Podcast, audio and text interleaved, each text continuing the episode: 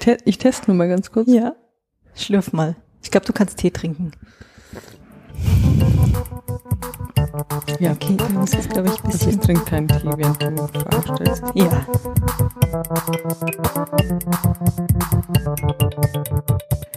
Hallo Alessa. Hallo Julia. Sehr schön, dass du dir Zeit genommen hast. Die Alessa kenne ich als Kollegin vom Pressearbeit und Öffentlichkeitsarbeit und habe festgestellt, dass sie was ganz Krasses macht, wie ich finde. Sie ist nämlich DFB-Schiedsrichterin. Ja. Wie kommt es dazu? Warum bist du Schiedsrichterin? Das ist eine schwierige Frage. Ähm, ich war als Jugendliche Allround-Sportlerin. Also ich habe verschiedenste Sportarten gemacht, vom Ballett zum Leichtathletik, ähm, habe dann Fußballspielen selber angefangen und nach zwei Jahren selber spielen hatte ich irgendwie Interesse, mal die Regeln näher kennenzulernen und hatte ein, gleichzeitig ein Vorbild, mein Vater, der Fußballschiedsrichter war und der aber eigentlich dagegen war, dass ich einen Schiedsrichterschein mache. Und dann habe ich das aber trotzdem gegen seinen Willen durchgezogen und mal versucht und ja, mich dann irgendwann dazu entschieden, dass das so mein Haupthobby sein soll für die nächsten Jahre. Warum war er dagegen? Ähm, er fand, das ist nicht das Richtige für mich. Ich weiß nicht, ob er das gefunden hat, weil ich ein Mädchen bin oder einfach, weil er mir das von der Persönlichkeit her nicht so zugetraut hat damals. War damals ein bisschen stilles Kind, fast schon ein bisschen introvertiert und vielleicht wollte er das irgendwie nicht so, hat das nicht so zusammengebracht. Aber manchmal findet sich ja auch ein Hobby oder findet das Hobby den Menschen. Ja, oder so. Ich muss jetzt hier an dieser Stelle natürlich zugeben, dass ich wirklich schlecht bin, was Fußball angeht.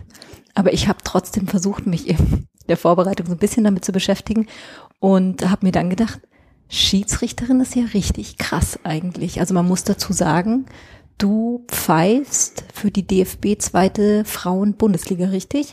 Nicht mehr. Aber also, hast gepfiffen. Genau. Und das ist ja ein relativ weiter Weg dahin. Ja. Was ist denn da so, kannst du grob mal erzählen, wie so ungefähr der Weg zur Schiedsrichterin in so einer hohen Liga funktioniert. Mhm. Also es ist auf jeden Fall ein langer Weg, wie du schon gesagt hast, es ist auch so ein bisschen ein steiniger Weg und ähm, da stehen einem viele Herausforderungen bevor, die man erstmal meistern muss.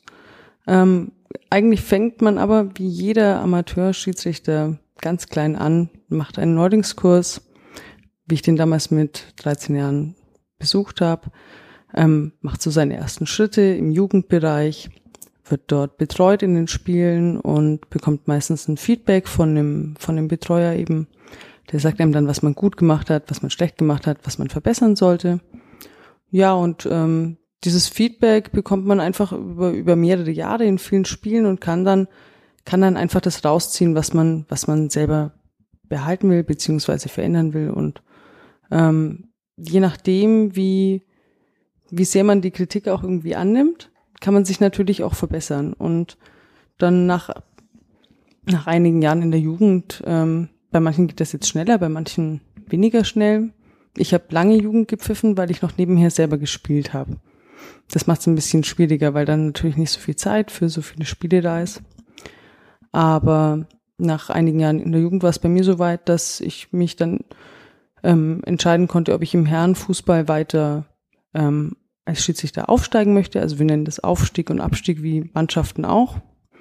Oder ob ich selber weiter Fußball spielen möchte. Und an dem Punkt habe ich mich dann entschieden, nö, das Pfeifen, das macht mir eigentlich richtig Spaß.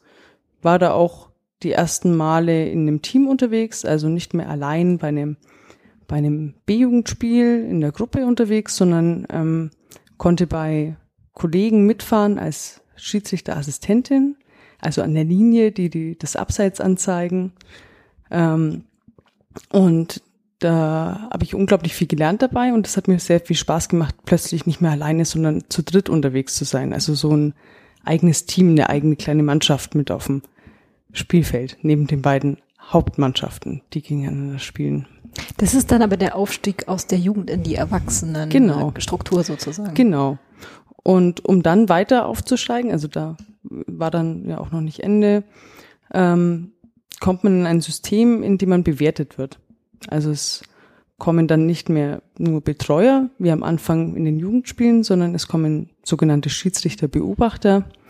Das sind meistens verdiente alte Kameraden, ähm, die einen dann bewerten. Es gibt einen Kriterienkatalog und man bekommt am Ende vom Spiel eine Note. Also man kommt, bekommt ein, ein, ein Analysegespräch nach dem Spiel, wo man selbst mit dem Beobachter ähm, nochmal einzelne Szenen sich vielleicht anschaut, mittlerweile jetzt schon ähm, am Laptop, früher einfach nur so besprochen, bekommt dann eben einen Bogen mit der Note. Und die Noten werden dann am Ende vom Jahr zusammengezählt, ähnlich auch wie die Fußballmannschaften dann am Ende so ein Punktekonto haben und dann wird geguckt, wer steigt auf, wer steigt ab und eigentlich ähnlich ist es wie auch bei uns Schiedsrichtern. Also am Ende der Saison steigen ein paar ab, ein paar auf. Der Großteil verbleibt in der Liga und so kann man sich mit diesen Noten über die Jahre hinweg hocharbeiten. Was brauchst du denn für Noten, damit du aufsteigst? Gute. Was sind gute Noten? Das ist ein ganz komisches System. Also zum Beispiel ähm, eine 8,4, also eine 8,4 ist, ist der Einstieg und schon eine eine 8,5 in mehreren Spielen kann den Aufstieg bedeuten. Also es ist ein, ein ganz eigenartiges ähm, ähm, ja, die Alessa und ich sind irritiert, weil ähm, wir sind hier in einem Raum, wo vor dem Raum auch noch andere Menschen zugange sind. Aber ich glaube, ich habe eigentlich ein ganz tolles Schild gemalt mit Bitte nicht stören, Achtung Aufnahme. Deswegen wird jetzt auch gerade die Kaffeemaschine angemacht. Aber ich habe die Zwischentür vielleicht nicht zugemacht. Ich habe sie eigentlich zugemacht, aber ähm, sie ist jetzt. Das ist ah, jetzt vielleicht okay. auch die Frau, die die Dusche sauber machen will. Hier passiert immer irgendetwas. Entweder sind sie jetzt raus oder ich glaube, wir versuchen es nochmal, oder? Ja, hm. ich weiß nicht mehr ganz genau, wo ich war. Ähm, du warst, ich glaube, bei dem Auf- erklären, und Abstieg. Genau, beim Auf- und Abstieg und der Bewertung. Und ja. da bin ich total ah, stimmt, genau. drüber gestolpert, weil ja. ich dann mal kurz ähm, recherchiert habe und da steht unter anderem, beurteilt werden das Auftreten, die Persönlichkeit sowie körperliche Verfassung. DFB-Quelle. Das ist richtig. Wie hält man das aus? Ähm, man, man weiß eigentlich ähm, um, um seine Qualitäten und um seine Schwächen. Und man weiß als Schiedsrichter auch ziemlich genau schon während oder kurz nach dem Spiel, was man in so einem Spiel gut oder schlecht gemacht hat. Also ähm, meistens braucht man da gar keinen Beobachter, der ihm dann wirklich ähm, die harten Fakten auf den Tisch schaut, sondern man hat schon ein Gefühl, weiß, oh, die Situation, die war vielleicht nicht ganz so klar oder für mich war sie klar, aber für die Zuschauer war es nicht so offensichtlich. Ähm, und natürlich gibt's auch die Szenen, die man nicht auf dem Schirm hat, die wir mittlerweile nach dem Spiel anhand von Fernsehbildern, ähm, ich sage jetzt mal, nachgewiesen bekommen, dass das eine Fehlentscheidung war mit den Szenen äh, muss man natürlich auch umgehen lernen und man muss auch, und das ist ein ganz wichtiger Baustein auf dem Weg, dass man nach oben kommt, kritikfähig sein. Also man muss möglichst gut und stringent versuchen, die Kritik aufzunehmen und sofort im nächsten oder übernächsten Spiel ähm, sich zu verbessern und diesen Punkt weiter, weiter auszubauen. Weil das auch sonst auffällt oder naja, es gibt, es gibt einerseits ähm, Kritik in diesen Bögen mal an allgemeinen Fakten, also ob ich vielleicht in der Zweikampfbeurteilung ähm, nicht ganz äh, auf der Höhe bin oder ob vielleicht mein Kartenmanagement ähm, so ein bisschen hackt. Also das heißt, ähm, gebe ich vielleicht zu viele gelbe Karten, gebe ich vielleicht zu wenig, spreche ich zu viel mit Spielern, spreche ich mit ihnen zu wenig. Ähm, natürlich hat da jeder Schiedsrichter so seine Eigenheiten. Also wir, wir sind ja auch alle ähm, Individuen und gehen an die Spiele anders hin und geben, können auch die verschiedenen Situationen unterschiedlich lösen. Ein sehr akzeptierter ähm, ähm, Schiedsrichter in einer Liga, der da schon lange unterwegs ist, der kann vielleicht mal eine Situation auch mit seiner Persönlichkeit entschärfen und ähm, vielleicht mit einer Ermahnung was ein, was schaffen, was als äh, junger Schiedsrichter man nur mit einer Verwarnung lösen kann, weil man nicht mit einem 20 Jahre älteren Spieler so gut reden kann vielleicht. Also das sind so ein bisschen die Herausforderungen, wo man auch eine gewisse Menschenkenntnis mitbringen muss. Und dieser Umgang, der wird natürlich auch irgendwie bewertet. Und das ist natürlich zu unterscheiden zwischen den Fehlentscheidungen, die dann passieren, die auch bewertet werden, aber die man vielleicht nicht direkt umstellen kann. Also an der Persönlichkeit kann man arbeiten, dass man, dass man Fehler während dem Spiel macht. Das sollte man möglichst vermeiden. Aber es passiert natürlich, dass wir Fehler machen. Aber versuchen herauszufinden, warum habe ich diesen Fehler gemacht und wie kann ich den vielleicht das nächste Mal vermeiden. Ich glaube, wir müssen jetzt nochmal zur Basis des Fußballspiels zurück, weil ich gerade so merke, ich stelle mir gerade so vor, du rennst wahrscheinlich mit dem Ball irgendwie mit oder du musst zumindest so weit da mit dabei sein, dass du immer wirklich die Situation siehst, die gerade zugange ist. Ja, möglichst, ja. Und jetzt hast du zwei Sachen gesagt, die ich spannend fand. Das eine ist, also Regelverstöße und das zweite ist mit den Spielern sprechen. Ja.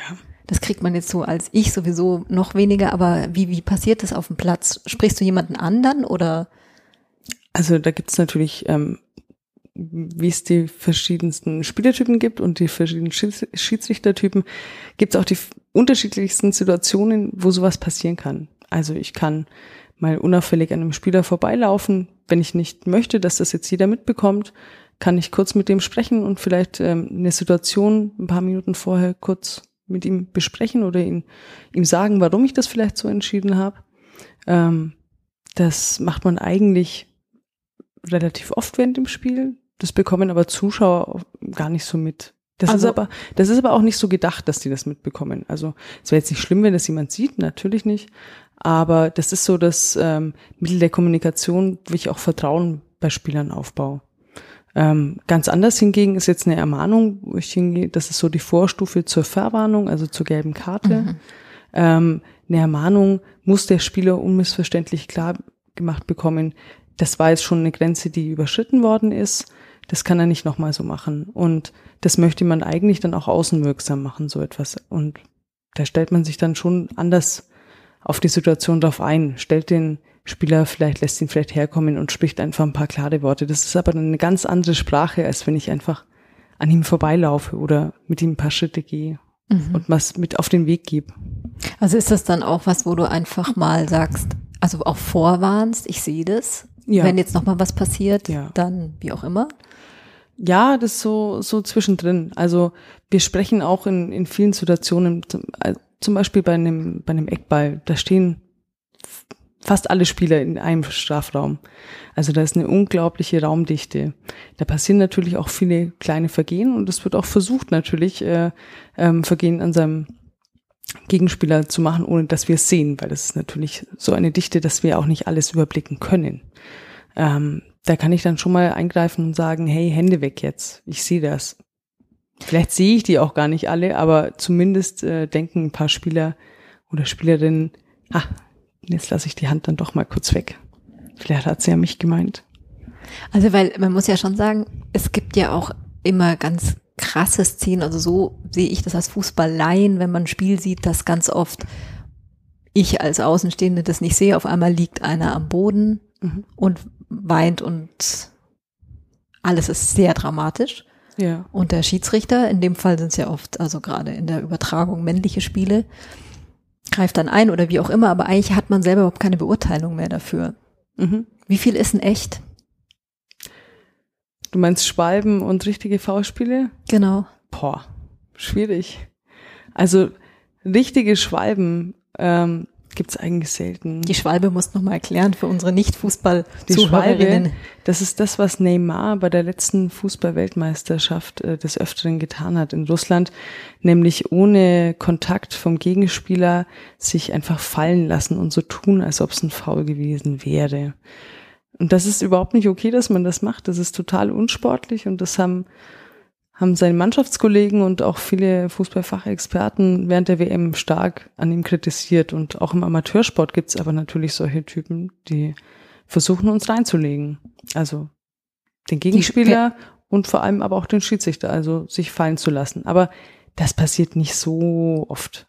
Also es gibt eine viel größere Grauzone, wenn wir jetzt ähm, eine Schwalbe im Foul gegenüberstellen. Es gibt ganz viele Zweikämpfe, wo ein Kontakt da ist, also jemand kurz am Fuß getroffen wird und vielleicht sogar hinfällt, aber es trotzdem kein Foulspiel ist. Also es nicht langt, diese Ursache dieser, dieser Treffer ähm, ist für uns Schiedsrichter dann nicht oder wir denken in dieser Situation, es langt nicht dazu, ein Foulspiel zu pfeifen. Das ist so eine Grauzone. Also muss man auch immer gucken. Es gibt Spiele, die leitet man großzügiger, weil die, weil die Spielerinnen und Spieler ähm, Fußball spielen wollen und man das Spiel am Laufen lassen mhm.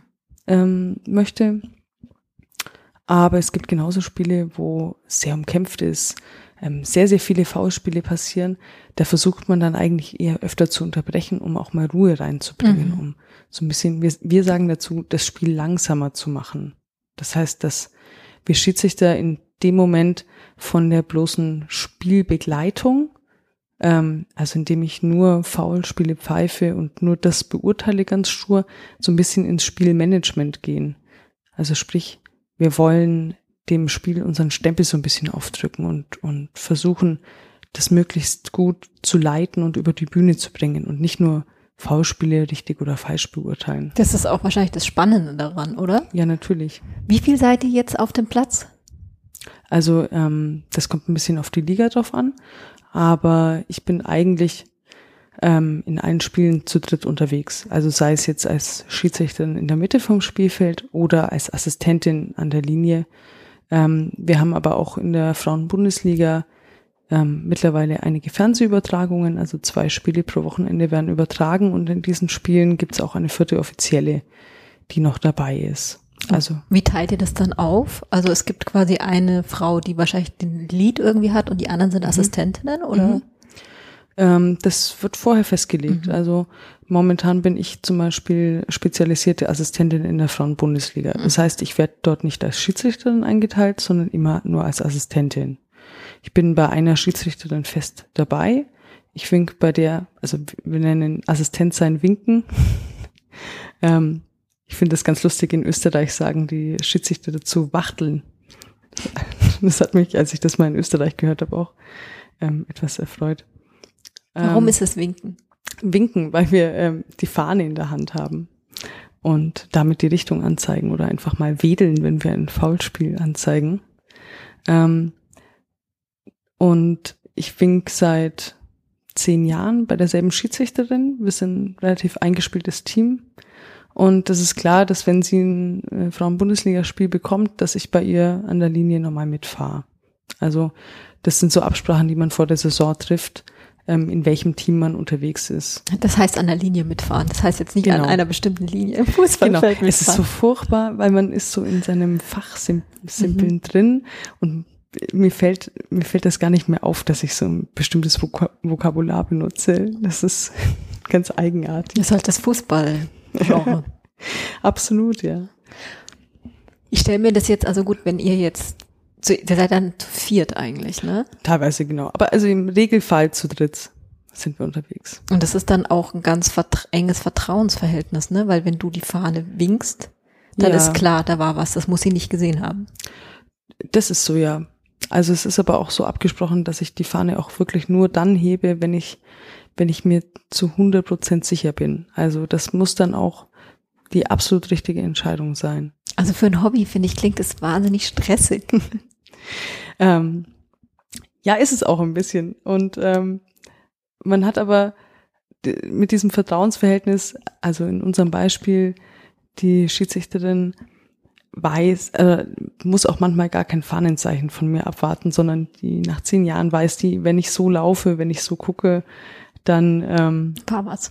Dann war was oder dann bin ich mir nicht sicher. Die sieht mir eigentlich relativ an, ob ich sicher bin oder unsicher bei einer Entscheidung, weil man muss schon zugeben, man ist nicht bei allen Sachen sicher, die man da macht. Ähm, es gibt ganz viele Entscheidungen, die man auch trifft, so ein bisschen aus dem Bauchgefühl und auch aus Erfahrungswerten. Also das ist, ist immer schwierig, jemandem zu erklären. Eigentlich denken wir alle, ah, das muss er jetzt gesehen haben oder das hat sie gesehen und deswegen so entschieden. Manchmal sind es auch so Grauzonenbereiche, wo man sich vielleicht gar nicht so sicher ist. Mal bei einem Pressschlag, wenn, wenn zwei Spieler sich so anschießen und der Ball ins Ausgeht, da wissen wir ganz oft nicht, in welche Richtung es geht. Und da gibt's dann. Richtung mehr, heißt, wer den Ball hat, genau, welche Mannschaft. genau, wer, wer jetzt dann einwerfen darf. Ähm, und da gibt's dann ein paar Tricks. Man kann schauen, erstmal, wer zum Ball hingeht. Mhm. Oder man sagt, ähm, geh weg. Dann geht manchmal der Spieler weg, der jetzt nicht Einwurf hat. Weil ich meine, ich könnte ja auch als Mannschaft versuchen, genau diese Grauzone auszunutzen. Das könnten Mannschaften machen und es wundert uns immer wieder, dass sie es nicht so tun, wie sie es könnten. Ähm, aber wir versuchen dann natürlich die Spielerreaktion einzubinden in diese Situation, weil es nützt uns nichts, wenn wir sagen, nein, wir ziehen das jetzt durch, es hat ähm, Blau jetzt Einwurf, aber eigentlich ähm, hat Grün schon den Ball und alle hätten sich damit abgefunden, dann ist das eigentlich so eine so eine Geschichte, das lässt man dann mal laufen. Mhm. Aber wir unterhalten, also es gibt auch noch ein Mittel zwischen ähm, der, äh, der, dem Fahnenzeichen, also dass ich äh, etwas anzeige. Ähm, wir haben an den Fahnen ja auch technische Hilfsmittel noch dabei. Also wir haben Funkfahnen. Das haben wir schon ganz, ganz lange eigentlich. Also das habe ich auch, wenn ich selber Schiedsrichterin bin. Da hat der Schiedsrichter oder die Schiedsrichterin in der Mitte vom Spielfeld hat so einen Empfänger am Arm.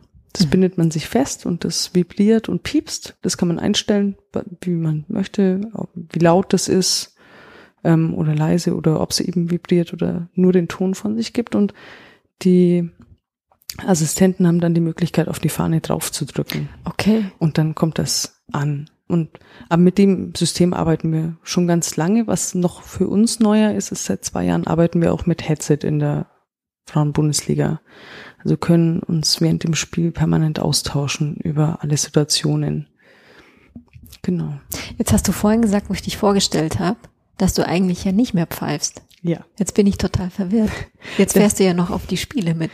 Ja, das ist ein bisschen ähm, verwirrend. Ähm, ich bin vor, ja, jetzt einem, einem guten Jahr, also die zweite Saison nicht mehr Schiedsrichterin in der zweiten Bundesliga, ähm, weil ich mich dazu entschlossen habe, auf meine alten Schiedsrichtertage, also ich bin jetzt auch schon länger dabei und ähm, habe gemerkt, dass ich so den letzten Schritt in diesem Benotungssystem, in diesem Aufstiegssystem nicht mehr ganz schaffe. Also dass die, die erste Frauenbundesliga für mich als Schiedsrichterin kein erreichbares Ziel mehr ist.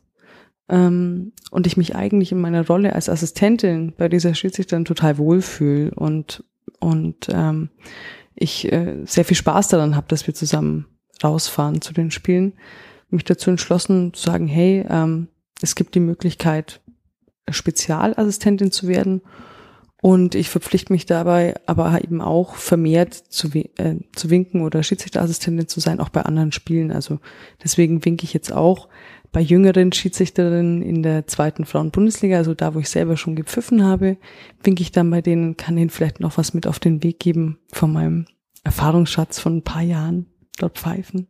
Okay, ich habe jetzt was, glaube ich, verstanden. Ja. Winken ist Assistenz. Ja. Und Pfeifen ist in der Mitte Schiedsrichterin sein. Das ist richtig. Okay, ja. gut, danke. gut, dass wir das nochmal geklärt haben. wir es so von einer Viertelstunde klären können. Nein, es ist in Ordnung. Es hat sich jetzt sehr gut erschlossen. Das heißt, ähm, warum ist diese, diese Aufstiegsmöglichkeit war einfach für dich nicht mehr so interessant, weil das so also ich finde ja, alles, was du bisher erzählt hast, klingt nach einem sehr ähm, ehrgeizigen Zeitvertreib. Ich habe hier irgendwo aufgeschrieben, ich weiß nicht, ob es stimmt, 48 Spiele in der zweiten Frauenbundesliga, die du gepfiffen hast. Genau. Okay. Ich glaube, das sind die erfassten irgendwie, aber ähm, das wird noch gar nicht so lange aufgezeichnet. Ich glaube, es waren sogar dann insgesamt mehr beim DFB stehen 48. Es ist ähm, ähm, es ist ein sehr zeitintensives Hobby. Also ähm, man muss da auch unterscheiden jetzt zwischen dem Amateurschiedsrichter, der so seine Tasche packt, fünf Kilometer fährt, vielleicht noch mit dem Fahrrad und nach zwei Stunden wieder zu Hause ist. Mhm. Und ähm, wir die Spiele von weiter oder weiter entfernte Spielorte haben. Also ich darf zum Beispiel als bayerische Schiedsrichterin auf DFB-Ebene keine bayerische Mannschaft pfeifen. Das macht den Weg schon mal ein bisschen weiter. Also Deutschland ist in Landesverbände eingeteilt. Mhm, mhm, ähm, die sind größtenteils analog zu den ähm, Bundesländern, aber nicht in allen Bundesländern. Also es gibt zum Beispiel Bundesländer, die mehrere Landesverbände haben, sowas wie Baden-Württemberg ist aufgeteilt zum Beispiel in Württemberg, Baden und Südbaden. Mhm. Aber Bayern ist halt ein eigener Landesverband und halt relativ groß. Mhm Also die Niedersachsen haben ein ähnliches Problem wie wir. Wir fahren halt alle schon mal so ein Stückchen, bis wir an den nicht bayerischen Spielort kommen. So. Weil das dann erst zählt. Genau, nur das dürfen wir einfach nicht ähm, den eigenen Mannschaften aus dem eigenen Landesverband pfeifen. Ähm, der, könnte, der, könnte, der könnte schnell die Neutralität in Frage ah. gestellt bekommen. Das ist eigentlich so eine Selbstverständlichkeit, dass man das nicht macht. Mhm. Ist auch auf unterer Ebene, also im Amateurbereich bei den Männern. Ich komme selber aus Augsburg und ich würde jetzt auch in einem ähm, Bezirksligaspiel keine Augsburger Mannschaft pfeifen. Mhm, gut, das macht ja auch irgendwie das, Sinn.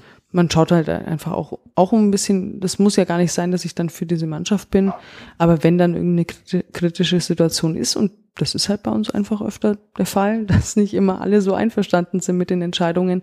Da nimmt man dann gerne her, ah, der ist doch parteiisch oder die kommt doch aus Augsburg, die kennt die bestimmt. Und einfach um sowas gleich zu vermeiden, ähm, wählt man dann diesen Weg, dass man die eigene Mannschaft nicht pfeifen darf. Okay. Und für uns sind natürlich die, also nicht nur, weil wir aus Bayern kommen jetzt, sondern weil die Frauenbundesliga natürlich ähm, ähm, Spielorte über das ganze Land verteilt hat. Also unser nächster Spielort ist jetzt Frankfurt und Hoffenheim. Aber wir sind auch ganz oft in, in Potsdam, Wolfsburg, Freiburg. Und da packt man jetzt ja nicht einfach so seine Tasche und setzt sich aufs Fahrrad, sondern muss halt eine Woche vorher oder zwei Wochen vorher die ganze Anreise planen, den Flug buchen, die Bahntickets suchen, was ist die beste Verbindung und Hotel buchen und das, das heißt, du hattest jahrelang eigentlich überhaupt kein Privatleben, weil du jedes Wochenende auf Spielen warst. Äh, ja, das geben wir alle nicht so gern zu, aber das ist schon so. Also, ähm, weil, also man muss sogar noch ein bisschen weiter aus und mit den Spielen ist es ja so ganz allein nicht getan. Also man geht ja dann ein, zwei Mal die Woche noch trainieren, hat verschiedene Schulungen, die über mehrere Tage andauern. Ähm, man hat äh, Lehrgänge im Sommer, im Winter jeweils drei Tage. Ja. Wie fit muss man denn sein? Fit. Wir sind Sportler. Wir, wir spielen jetzt nicht in der Frauenbundesliga und wir trainieren jetzt auch ein bisschen weniger als die Spielerinnen dort. Die kriegen aber jetzt auch wesentlich mehr Geld dafür. Die machen das ja größtenteils jetzt mittlerweile hauptberuflich. Das machen wir jetzt ja nicht. Aber ähm, man muss fit genug sein, um, um diesem Spiel folgen zu können. Und die Anforderungen wachsen da auch an uns. Also das Spiel in der Frauenbundesliga ist in den letzten Jahren extrem viel schneller geworden. Die ganzen Strukturen sind professioneller geworden und das Spiel wird in der Folge schneller und auch irgendwie so ein bisschen komplexer. Also, und da müssen wir Schiedsrichtern ja auch irgendwie am Ball bleiben, sagen wir. Also ihr müsst ja mindestens müssen, so schnell laufen können eigentlich. Genau, wir müssen damit kommen. Aber das wird auch getestet. Also das ist nicht nur so eine Kategorie in diesem Beobachtungsbogen, den wir vorhin angesprochen haben, sondern wir fahren zweimal im Jahr auf, auf einen Lehrgang jetzt im DFB-Bereich und müssen dort auch unsere Leistung nochmal überprüfen lassen. Also ganz, ganz einfach, wir müssen dort auf die Tatanbahn gehen und einfach unsere Runden laufen. Da gibt's verschiedenste Tests, die wir absolvieren müssen. Manche zielen darauf ab, ob ich lange sehr, sehr schnell laufen kann. Ähm, manche zählen darauf ab, ob ich jetzt äh, ähm, schnell sprinten kann. Das ist für uns Assistenten natürlich extrem wichtig, weil wir, wir stehen ganz oft und mhm. müssen dann ganz schnell loslaufen und hinterherkommen. Ähm, und das Wichtige ist auch, dass man da körperlich fit ist und während dem Spiel, weil man die Entscheidungen bei einem niedrigeren Puls natürlich besser treffen kann, als wenn man am Anschlag ist mit 100 80 Schlägen pro Minute kann ich keine Entscheidung mehr gut fällen. Man sieht ja auch nicht mehr gut. Man sieht nicht mehr so gut, das stimmt. Also das ist ja auch was, wo ich mir immer denke, ich finde das total krass. Also ich stelle mir vor, dass man viel Adrenalin irgendwie in so einem Spiel immer hat, weil man ja irgendwie schon mehr gefordert ist, Achtung, als die Spieler. Nein, aber man ist auf eine Art gefordert, ja, nicht alles, aber du hast dann wahrscheinlich irgendwie deinen Strafraum oder ich weiß nicht, was genau du im Blick hast, aber du kannst ja bist ja permanent damit ja. konfrontiert, oberaufmerksam zu sein, so und immer so eine ganz hohe Konzentrationsfähigkeit an den Tag zu legen. Ja, das, also das müssen wir auch. Und selbst wenn mal das Spiel nicht in unserer Nähe ist, also ähm, wir teilen es dann in Hälften mhm. auf. Ähm, aber spätestens mit dem Einzug des Headsets sind wir eigentlich das ganze Spiel dabei, weil in jeder Spielsituation hat man irgendwie einen Aufgabenbereich. Früher konnte man, mit der Fahne kann man jetzt schlecht auf 60 Meter winken. Das macht man nicht so. Das versteht dann auch kein Zuschauer. Warum winkt der, der oder die Assistentin auf der, auf der anderen Seite? Ähm, mittlerweile, selbst wenn ein Eckball auf der anderen Seite ist und ich auf, an der Mittellinie stehe, ähm, schaue ich auf einen gewissen Bereich, acht auf Spielerinnen. Ähm, genau. Das ist aber vor dem, vor dem Spiel sprechen wir uns da ab, in welchen Situationen man welchen Kompetenzspielraum hat. Was ist denn so, gibt so eine Geschichte, so das krasseste, was dir je auf einem Fußballfeld passiert ist? Oder die Entscheidung, wo du danach festgestellt hast, sie hat dich total gestresst oder sie war falsch oder keine Ahnung. Also es gab unglaublich viele Situationen schon, wo ich danach, also wo ich wusste danach relativ schnell, das war falsch und die mich gestresst haben, weil es stresst dann immer, wenn man einen Fehler macht weil meistens merkt man das sofort an den Spielerreaktionen, ob das jetzt Käse war oder ob das okay war. Also das passiert einem relativ oft. Man muss zu gucken, dass es einem nicht zu oft passiert. Aber es passiert nun mal. Und da muss man wirklich versuchen, wie ich auch schon mal ähm, ganz am Anfang gesagt habe, aus diesen Situationen ganz schnell zu lernen. So die richtig krasseste Situation auf dem Fußballplatz oder, oder danach, das hatte ich letztes Jahr bei einem Pokalspiel. Das war das DFB-Pokal-Halbfinale und es war nicht nur eine Übertragung jetzt auf ähm, Sport 1 oder, oder Telekom im Internet, sondern das kam plötzlich in der ARD in einer Konferenz und ist mit der anderen Halbfinalpartie live übertragen worden. Und wir haben schon gemerkt vom Spiel, ui, da stehen irgendwie zehn Kameras mehr als normal. Ähm, der andere Assistentin hat dann noch zu mir gesagt, oh ja, schon mal, die lösen uns jede Abseitsszene auf einen Zentimeter genau auf. Da sind genau hinter uns die Kameras. Und das macht einen dann schon so ein bisschen nervös. Ähm, und das Spiel war dann auch ähm, für Assistenten ein sehr anstrengendes Spiel. Also es gab ganz viele unglaublich enge Abseitsszenen. Die beiden Mannschaften haben sehr, sehr gut gespielt. Eine sehr gute Offensive ist auf zwei sehr disziplinierte Viererketten in der Abwehr gestoßen. Das ist jetzt auch schon wieder fachchinesisch, aber ähm, dass solche Konstellationen erzeugen sehr, sehr schwierige Situationen für uns. Und weil die Verteidigung so geschlossen ist, sozusagen. Weil die geschlossen ist, weil die geschlossen rausrücken ähm, und dann im sehr, sehr schnellen Tempo eine Angreiferin entgegenläuft. Und dann, das sind Situationen, auf die wir aber auch speziell geschult werden, mhm. weil sie so komplex sind, weil es sind Situationen, die das menschliche Auge so nicht mehr erfassen kann. Also wenn man nach, nur nach dem Auge geht, wäre das in einigen Situationen abseits, weil das Auge so schnell nicht reagieren kann. Also man muss immer versuchen, so ein bisschen zurückzuspulen, wie an einem alten äh, Kassettenrekorder, einfach so zwei Sekunden auf, auf die äh, Rückspultaste zu drücken und dieses Bild einzufrieren. Mhm. Und das ist jetzt natürlich so ein bisschen schwierig. Und mhm. das lebt aber, diese Situation leben von Erfahrung. Dass ich weiß, wie schnell war die Spielerin, wo habe ich sie gesehen mhm. und dann so ein bisschen abschätzen kann, wie weit zurück war sie noch. Jetzt musst du natürlich ganz kurz abseits erklären. Ich weiß, es hat irgendwas mit dem Strafraum zu tun. nein, und, nein, nein. Siehst du, ich weiß es nicht. Okay. Abseits ist, wenn der Chili pfeift. Das ist so ein blöder Fußballkanauer. Das ist super. ähm, das hat.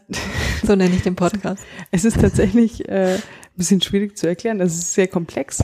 Ähm, es geht aber eigentlich darum, dass eine Mannschaft nicht die Möglichkeit hat, einfach einen Stürmer zu nehmen, ihn vors gegnerische Tor zu stellen und dann einfach anzuspielen. Genau. Also es geht darum, dass man nicht näher zum gegnerischen Tor sein darf als der vorletzte Abwehrspieler. Genau, das ist das, was ich schon fünfmal gelesen habe und jedes Mal nicht kapiere. Dazu muss man, glaube ich, Fußball spielen. Ich, ja, oder Schiedsrichter sein, dann weiß man es ganz genau.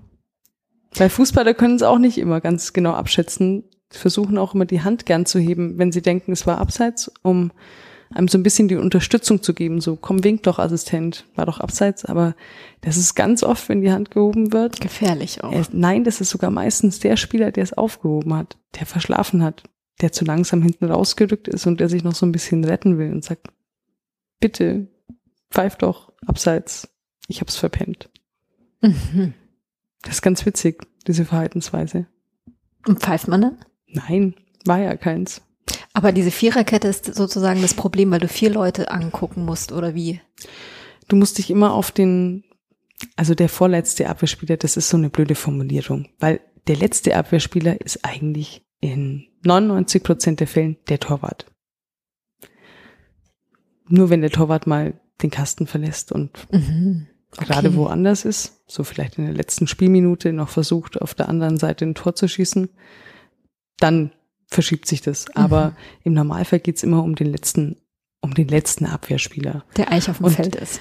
Genau, und den musst du fokussieren und an dem musst du dranbleiben. Und das ist jetzt aber nicht nur eine Person, sondern das ist halt eine, eine Spielerin dieser Viererkette normal. Und Der am kann sich- weitesten oder am nächsten sich- noch am Torwart dran Genau, ist. Der genau, ist es, oder? genau. Und da musst du dranbleiben.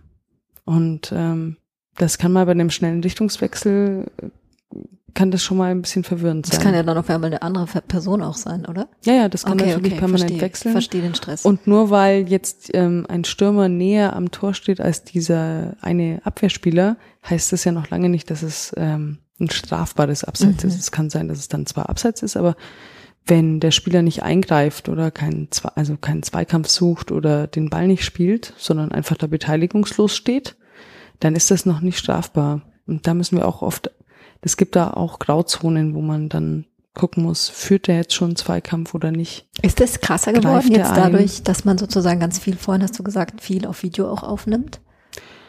Ähm, die Situationen an sich sind nicht krasser geworden, sondern die Aufklärungsquote, dass du weißt, warst du richtig, warst du falsch. Und hat das wirklich einen Lerneffekt oder hat das einen Stresseffekt?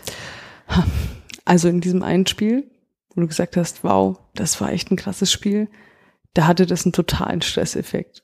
Also ich war mir bei den Entscheidungen während der Spielzeit gar nicht so arg sicher. Also ich, ich wusste da schon, wo, das waren ganz, ganz knappe Dinge. Und ähm, wir waren nach dem Spiel in der Kabine und haben das Analysegespräch mit der Beob- Beobachterin geführt. Und ich war noch total durch. Also ich konnte überhaupt nicht richtig zuhören ähm, und war einfach mit den Nerven fertig, weil ich wusste, boah, wenn das jetzt richtig Käse war, dann haben das ganz viele Menschen in der ARD gesehen. Oh, das wird ganz schön peinlich. Aber ich hatte an dem Tag, ich weiß nicht, ein bisschen Glück halt auch. Das kommt da auch ein bisschen dazu. Und es war alles sauknapp, aber es war auch alles total richtig. Und das spiegelt sich dann auch in der Note wieder. Dann bekommt man halt eine gute Note, wenn man schwierige Situationen sehr gut entscheidet. Aber du hattest auf dem Platz quasi das Gefühl, Ja. du machst gerade Bockmist. Ah, ich war mir einfach nicht sicher. War, also mir war schon klar, dass, ähm, dass die Situation eng ist. Also mir war klar, dass ich nicht totalen Bockmist gemacht habe. Aber so ganz sicher war ich mir nicht. Und dann geht das ja weiter. Also jetzt habe ja ich nur dieses kleine Rädchen als, als Assistentin, dass ich das Abseits beurteile. Aber dann war eine Situation, ein ganz knappes Abseits, also es war kein Abseits, das Spiel ging weiter und die Spielerin lief dann alleine auf die Torhüterin zu. Und dann gab es dann nochmal die Entscheidung, äh, faul ja oder nein.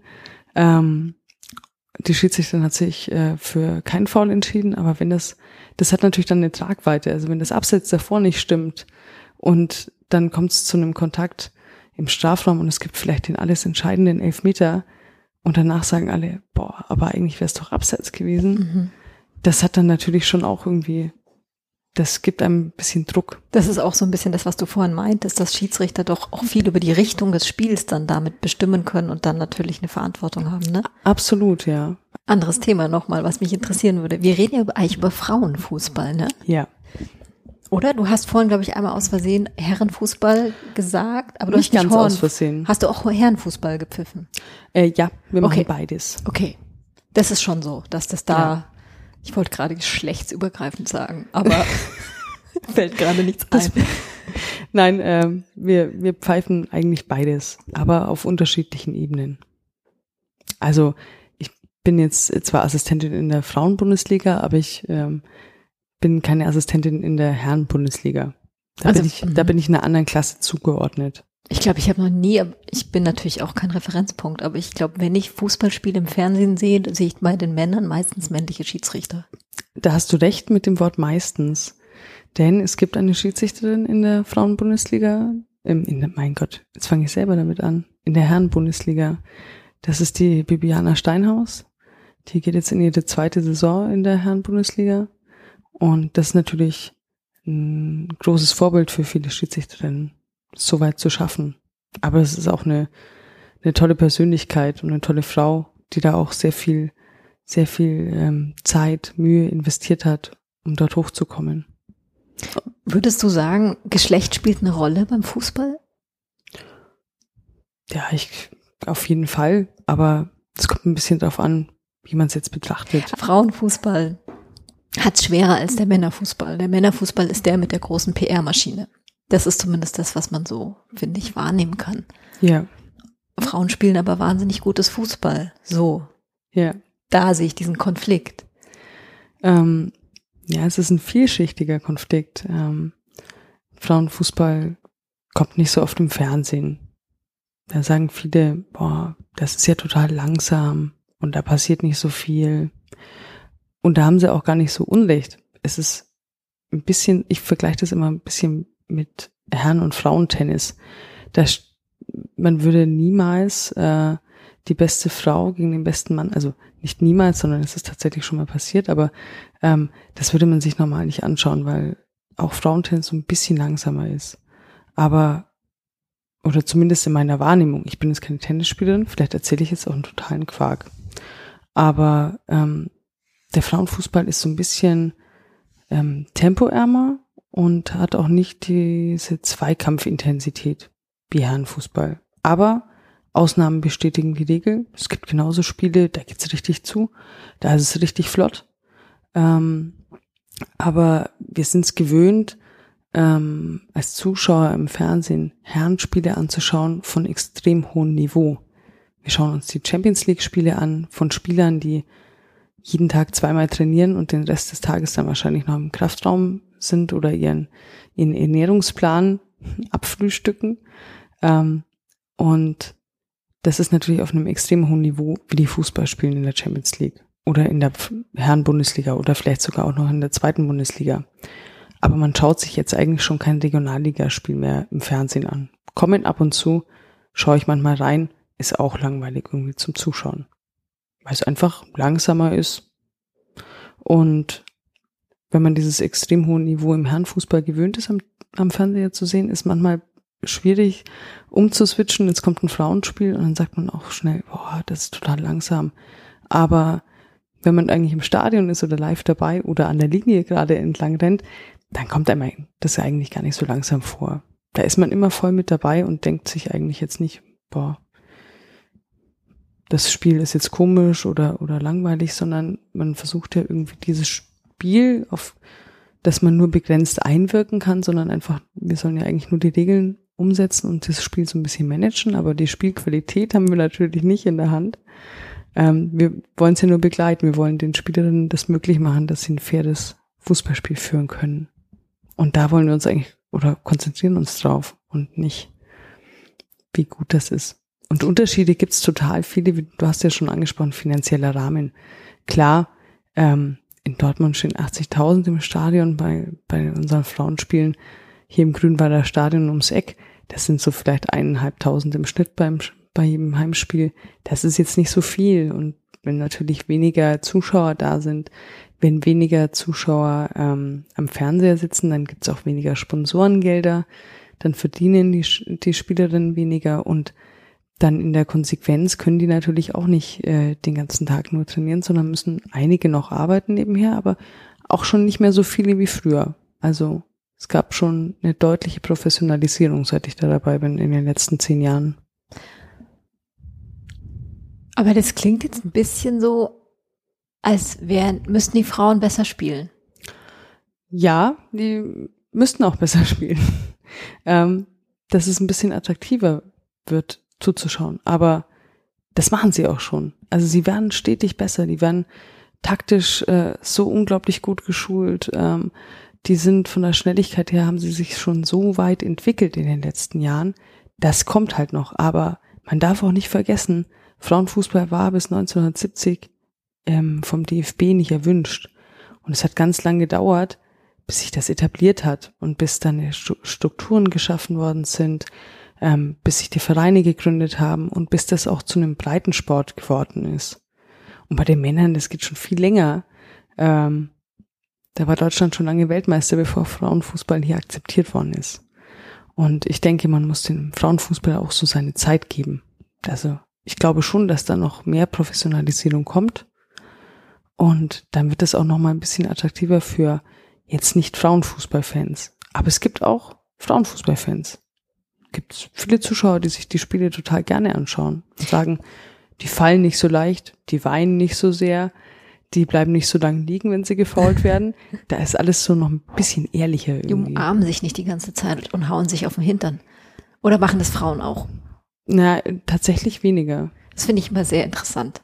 Das finde ich ja, auch Ich habe so, irgendwo ja. mal gelesen, es gab mal so eine These, dass ähm, also über Männlichkeit, dass im Fußball es ein Raum ist, wo diese Männlichkeit quasi auch mal ihre andere Seite zeigen darf im Sinne vom enthusiastischen Weinen, Schreien, alle Emotionen, die man sonst Männern nicht so zugestehen dürft, Ja. würde, dürfen sie da mal ausleben. Ja, Aber nur da. aber nur Platz. dort. Ja. Wenn sie sich dann outen und sagen, ich bin homosexuell, ist es nach wie vor schwierig, oder? Ja, auf jeden Fall. Also sieht man ja auch, dass das noch sehr selten passiert, so ein Outing. So hatten, haben wir ähm, mit Hitzelsberger jetzt einen der ganz, ganz wenigen deutschen Fußballstars, die das getan haben. Ähm, aber, also, ich fand jetzt schon mit erstaunlich wenig Trara jetzt. Also, wenig medialer, ähm, ja, Präsenz über einen längeren Zeitraum. Es war eigentlich er hat das gesagt und dann ist es so abgefrühstückt worden und dann jetzt ist er als Experte öfter zu sehen und ich finde, das schafft ja auch eigentlich eine Akzeptanz, dass man sagen könnte, naja, vielleicht macht es ja dann auch irgendwann noch ein Spieler, der aktiv ist, aber wahrscheinlich nicht.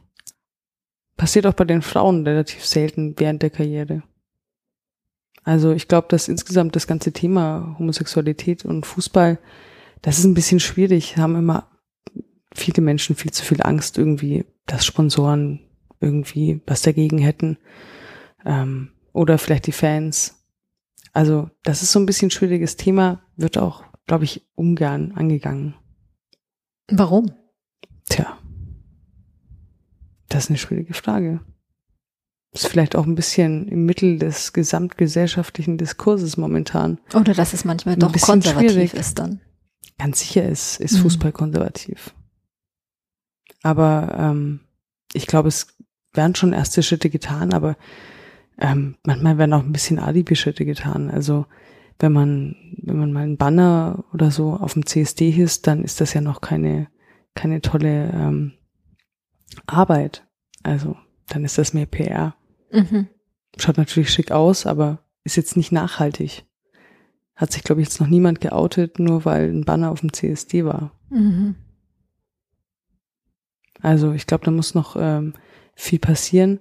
Aber Fußball ist halt auch ein Spiegelbild irgendwie der Gesellschaft. Und ähm, wenn es noch akzeptierter wird in der Gesellschaft, sich zu outen, dann glaube ich auch, dass es beim Fußball irgendwann nicht mehr Halt macht. Dann wird es da auch Normalität werden. Jetzt gibt es natürlich noch einen zweiten Themenbereich im Fußball, der auch total brenzlig ist, im wahrsten Sinne, würde ich sagen, und du dich in dem Themenbereich besonders gut ja auch auskennst mit, ist so die Frage von Rassismen und Nationalismen und was weiß ich, Hooligans etc. pp. N nimmt es zu, dass auch einfach unter den Fans sich Leute, ich vermute mal, dass eigentlich die Fans relativ, sagen wir mal, vielfältig oder pluralistisch und verschiedene Leute da sind, Ja. aber es gibt ja durchaus auch, ja, ja Leute, die die Leu- Deutschlandfahne mal, sage ich mal, nicht nur schwenken, weil sie begeisterte Fußballfan sind, sondern weil sie deutschnational sind. Das ganz sicher. Also ich glaube, dass gerade im Rahmen von, von Welt- und Europameisterschaften ähm, fällt einem das ja gar nicht mehr auf, wenn, wenn überall Deutschlandfahnen sind. Das ist ja auch ganz normal, dass ähm, an den ganzen Autos Deutschlandfahnen rumflattern. Und da macht man sich ja auch irgendwie keine Gedanken mehr, warum hat er das am Auto? Das kann ja ganz normaler Autonormalverbraucher sein, der das macht. Oder der halt einfach irgendwie hinter der deutschen Nationalmannschaft steht. Aber es gibt natürlich auch genauso ähm, Rechtsextreme, die, die in diesen Zeiten die Deutschlandfahne auch im Auto haben, aber ein anderes Gedankengut in ihrem Kopf mit sich tragen. Und ich glaube, gerade während solchen aufgebauschten Momenten wie, wie einer Weltmeisterschaft, ähm, ist es auch manchmal einfacher, Sprüche rauszuhauen. Und in der ganzen Fußball-Euphorie kriegen das vielleicht dann die Sitznachbarn gar nicht so mit. Oder es ist ihnen gar nicht so klar, dass das vielleicht jetzt gerade nicht so okay ist, was der sagt. Also, ähm, aber ob das jetzt zunimmt, ich glaube, dass ähm, insgesamt die äh, Nationalis Nationalismen zunehmen. Ich fahre im Übrigen morgen auf eine Tagung zu Nationalismus und auch zu Fußball? Nationalismus im Sport ist oh, auch okay. ein Teil, ganz spannend in Mainz. Mhm. Vielleicht kann ich danach noch mehr erzählen. Aber ähm, ja, auch, auch hier ähm, ist Fußball wieder ein Spiegelbild der Gesellschaft und auch die Fankulturen. Aber natürlich gibt's auch äh, Hooligan-Gruppen, die sich äh, zusammentun und denen eigentlich ähm, das Fußballspiel ganz egal ist. Denen geht's eigentlich darum, ihre Ideologien weiterzutreiben oder sich vor oder nach dem Spiel zu kloppen, je nachdem. Das gibt's natürlich auch und das gibt's fast in jeder ähm, Fanszene irgendwie. Auch Ultragruppen. Ist ganz normal. Ist das, hängt das so ein bisschen davon ab, auf welcher, auf welchem Niveau die Spiele, beziehungsweise nicht Niveau, Quatsch, sondern in welcher Liga die Spiele stattfinden? Ähm, eigenartigerweise nicht. Ähm, es gibt genauso im Amateurfußball auch Fanclubs, die ähm, klar recht sind. Erkennst du die dann gleich, wenn die irgendwie vor Ort sind oder? Als Schiedsrichter erkennst du das nicht zum Beispiel. Aber so im Nachhinein auf Facebook oder irgendwas kriegt ja, man dann mit oder? Ja, oder du weißt es schon. Also du, du wirst ein bisschen vorgewarnt und sensibilisiert da. Ich lese ja auch die Vorberichte von, von den Wochen davor, was da so passiert ist. Und wenn ich weiß, oder oh, sind schon mal Begalos gezündet worden oder da ist zuletzt ein Sportgerichtsverfahren, ähm, läuft da zu einem Vorfall, wegen Rassismus, dann, dann weiß ich das im Vorfeld auch. Bengalos sind Feuerwehrs Feuerwerkskörper, Genau, das sind die Dinge, die, die so rauchen. So genau, und die darf man bei uns in Deutschland am Fußballplatz nicht zünden. Genau. Wie auch nicht rassistisch beleidigen. Das müssen wir Schiedsrichter dann auch festhalten. Also wenn jetzt theoretisch ähm, ein, ein, ein Spieler oder eine Spielerin beleidigt werden von den Zuschauern, ähm, klar rassistisch beleidigt werden, dann müssen wir das auch ähm, auffassen müssen oder müssen wir das notieren und danach einen Bericht schreiben drüber. Aber es passiert nichts in dem Moment selbst, vermutlich. In dem Moment kommt es ein bisschen auf das Ausmaß an, aber eigentlich gehen wir schon den Weg über Stadionsprecher, die ähm, dann doch ähm, Sanktionen ankündigen müssen, dass das natürlich zu unterlassen ist. Also oberstes Ziel ist das erstmal einzustellen, dass dass diese Fangesänge nicht mehr da sind. Die haben mit Fußball nichts zu tun. Also man sagt ja gerne mal, Fußball ist unpolitisch. Das stimmt nicht. Fußball ist immer Politik mit bei. Und ähm, klar passiert sowas, dass äh, rassistische Vorfälle auch im Fußball vorkommen.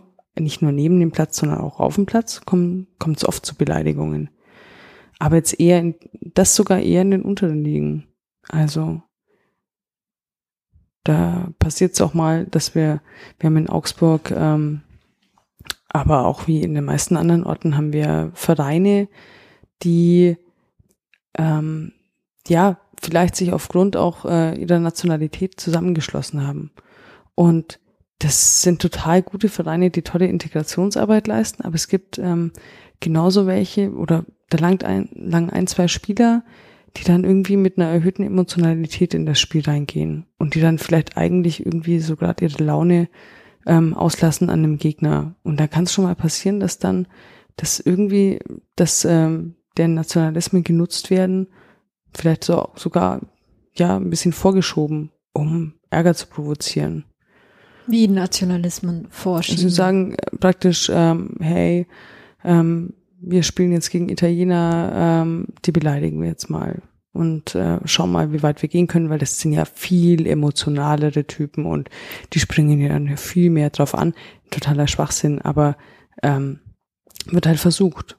Und ähm, da kommt es dann natürlich zu genauso Vorfällen. Das kann ich aber genauso bei zwei Mannschaften ähm, durchziehen, die total ähm, gemischte Nationalitäten haben, weil eigentlich ist das der Regelfall. Eigentlich spielen total viele ähm, Mannschaften einfach nur Fußball und da ist die Nationalität total egal.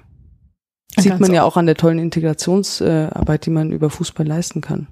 Ja, und auch gerade ähm, alles, was dann über Bundesliga hinaus ist, ist doch auch sehr, sehr vielfältig auf dem Platz. Ja, zumindest. absolut. Bis runter eigentlich. Also diese, ich sag, diese Mannschaften ähm, strikt nach Nationalitäten getrennt. Ich glaube, das kommt manchmal in der B-Klasse vor, also so ganz unten, aber auch da nicht, nicht immer. Ich könnte jetzt auch nicht sagen, warum das so ist, aber weiter oben findet man das eigentlich gar nicht mehr. Oder so im mittleren Amateurbereich. Wenn jetzt jemand jemanden rassistisch auf dem Spielfeld beschimpft, kannst du dann die rote Karte zeigen? Ja klar, Schon, oder? sofort. Muss ich auch. Ich muss ja den Spieler schützen. Das ist ja mein, meine Hauptaufgabe, ihn in dem Moment vor dem anderen Spieler zu schützen. Also bist du eigentlich, es- Fairness ist dann sozusagen das oberste, der oberste Wert auch? Ja, natürlich. Also wenn, wenn überhaupt nicht mehr fair miteinander umgegangen wird auf dem Spielfeld, dann muss ich mir überlegen, äh, ob ich das Spiel abbreche. Also ähm, so kann man ja auch nicht mehr Fußball spielen. Wir müssen natürlich gucken, dass wir den Regeln Geltung verschaffen, aber auch ähm, die Sicherheit der Spieler steht für uns genauso im Vordergrund. Und wenn jemand äh, rassistisch beleidigt wird, dann ähm, müssen wir schnell eingreifen. Wobei ähm, Rassismus ja nichts mit Fairness in dem Sinne zu tun hat, sondern eigentlich damit, dass jemand verletzt wird. Das stimmt, aber ob er jetzt äh, ein Bein gestellt bekommt oder rassistisch beleidigt wird, ist für mich in dem Fall total egal. Das ist ja auch eine Verletzung, Mhm. halt auf anderer Ebene. Ja. Aber genauso eine rote Karte und der Spieler darf erstmal nicht mehr mitspielen. Aber er lässt dann für dieses Spiel raus und beim nächsten entscheidet der Trainer. Nee, das Nein? entscheidet ein Sportgericht. Ach, bei einer roten Karte muss man vors Sportgericht? Ja, Oh, ich lerne noch was dazu. wir haben ein ganz eigenes äh, Gerichtssystem im Sport. Also ist es richtig scheiße, eine rote Karte zu kriegen als Spielerin oder Ja. Spieler. Ja, also man muss da nicht persönlich antreten. Man, man, es wird ganz viel mit äh, ähm, Schriftverkehr erledigt bei den Fußballsportgerichten. Aber es gibt genauso Streitfälle, wo dann eine mündliche Verhandlung stattfindet. Okay. Und nach jeder roten Karte muss ich als Schiedsrichter ähm, oder als Schiedsrichterin einen Bericht Mhm. anfertigen. Wie so eine Stellungnahme. Genau, ich beschreibe dann, was ist passiert, was hat der oder diejenige gesagt oder gemacht, was ist davor und danach passiert. Und ähm, das dient dann dem Gericht als Grundlage für eine Urteilsfindung. Aber es kann natürlich auch jeder noch eine Stellungnahme dann abgeben. Und wann gefährde ich meine Fußballkarriere mit? Also das Schlimmste, was man machen kann, ist einen Schiedsrichter zu verprügeln. Dann ist deine, Schiedsrichter, äh, deine, deine Spielerkarriere wahrscheinlich. Gibt's das? Gab's das mal? Das ist, ja, das gibt's schon, aber ganz, ganz, ganz selten. Also und mir ist jetzt persönlich kein Fall bekannt, dass man mal so ein bisschen körperlich angegangen wird, mal geschubst wird oder so. Das kommt schon öfter vor. Also öfter, jetzt nicht in dem Sinn, dass das mir schon öfter passiert ist, sondern dass ich schon mehrere Kolleginnen und Kollegen habe, denen das so mal passiert ist. Ähm, aber Gewalt gegen Schiedsrichter ist schon auch ein schwieriges Thema, weil ähm, gerade in der Nachwuchsgewinnung ist es für uns natürlich nicht leicht, ähm, junge Schiedsrichter äh, zu gewinnen, ähm, wenn Gewalt gegen Schiedsrichter ausgeübt wird. Aber es gibt jetzt genügend Videos auf YouTube, kann man gehen und ähm, mal danach suchen, findet man viele Videos, äh, wo ein Spieler einen Schiedsrichter anrempelt oder den schlägt. Das so ein Verhalten endet normal im Karriereende. wow. Aber es ist auch schon richtig, richtig schlimm, wenn man ähm, seinen Gegner schlägt. Also, wenn ich jetzt aushole und ihm ins Gesicht schlage, dann bin ich schon auch einige Wochen nicht dabei. Aber das entscheidet das Sportgericht auch, ähm, wie, im, wie in, in der no normalen ähm, Justiz, kommt, wird dann auch die Vorgeschichte des Täters angeschaut. Hat er das schon mal gemacht? Es gibt auch Bewährungsstrafen bei uns. Ganz witzig. Was, wie geht eine Bewährungsstrafe? Naja, wenn der, wenn der Spieler in dem Zeitraum dann wieder was macht, Ist aus. dann kriegt er die Strafe, ja, dann kriegt er die Strafe halt obendrauf nochmal. Aber bei Gelb muss ich nicht vor das Strafgericht. Nee. Also Rot ist ja Gelb. zwei, zweieinhalb Gelb, Gelb. oder wie war das? Fünf. Nein, du kannst dir eine gelbe Karte abholen und wenn du die zweite gelbe Karte in dem Spiel kassierst, ist das gelb-rot. Das ist jetzt nicht so schlimm. Hast ja nur zwei Gelbvergehen gemacht. Aber da musst du auch vor kein Sportgericht. Aber außer beim DFB bist du nach einer gelb-roten Karte auch für ein Spiel automatisch gesperrt, egal warum du jetzt die zwei gelben Karten bekommen hast. Aber ähm, nur mit einer roten Karte. Also wenn du was Schlimmes getan hast, musst du vor Sportgericht. Wie den Schritt, äh, Schriftsteller wollte ich schon sagen, den Schiedsrichter, die Schiedsrichterin angehen.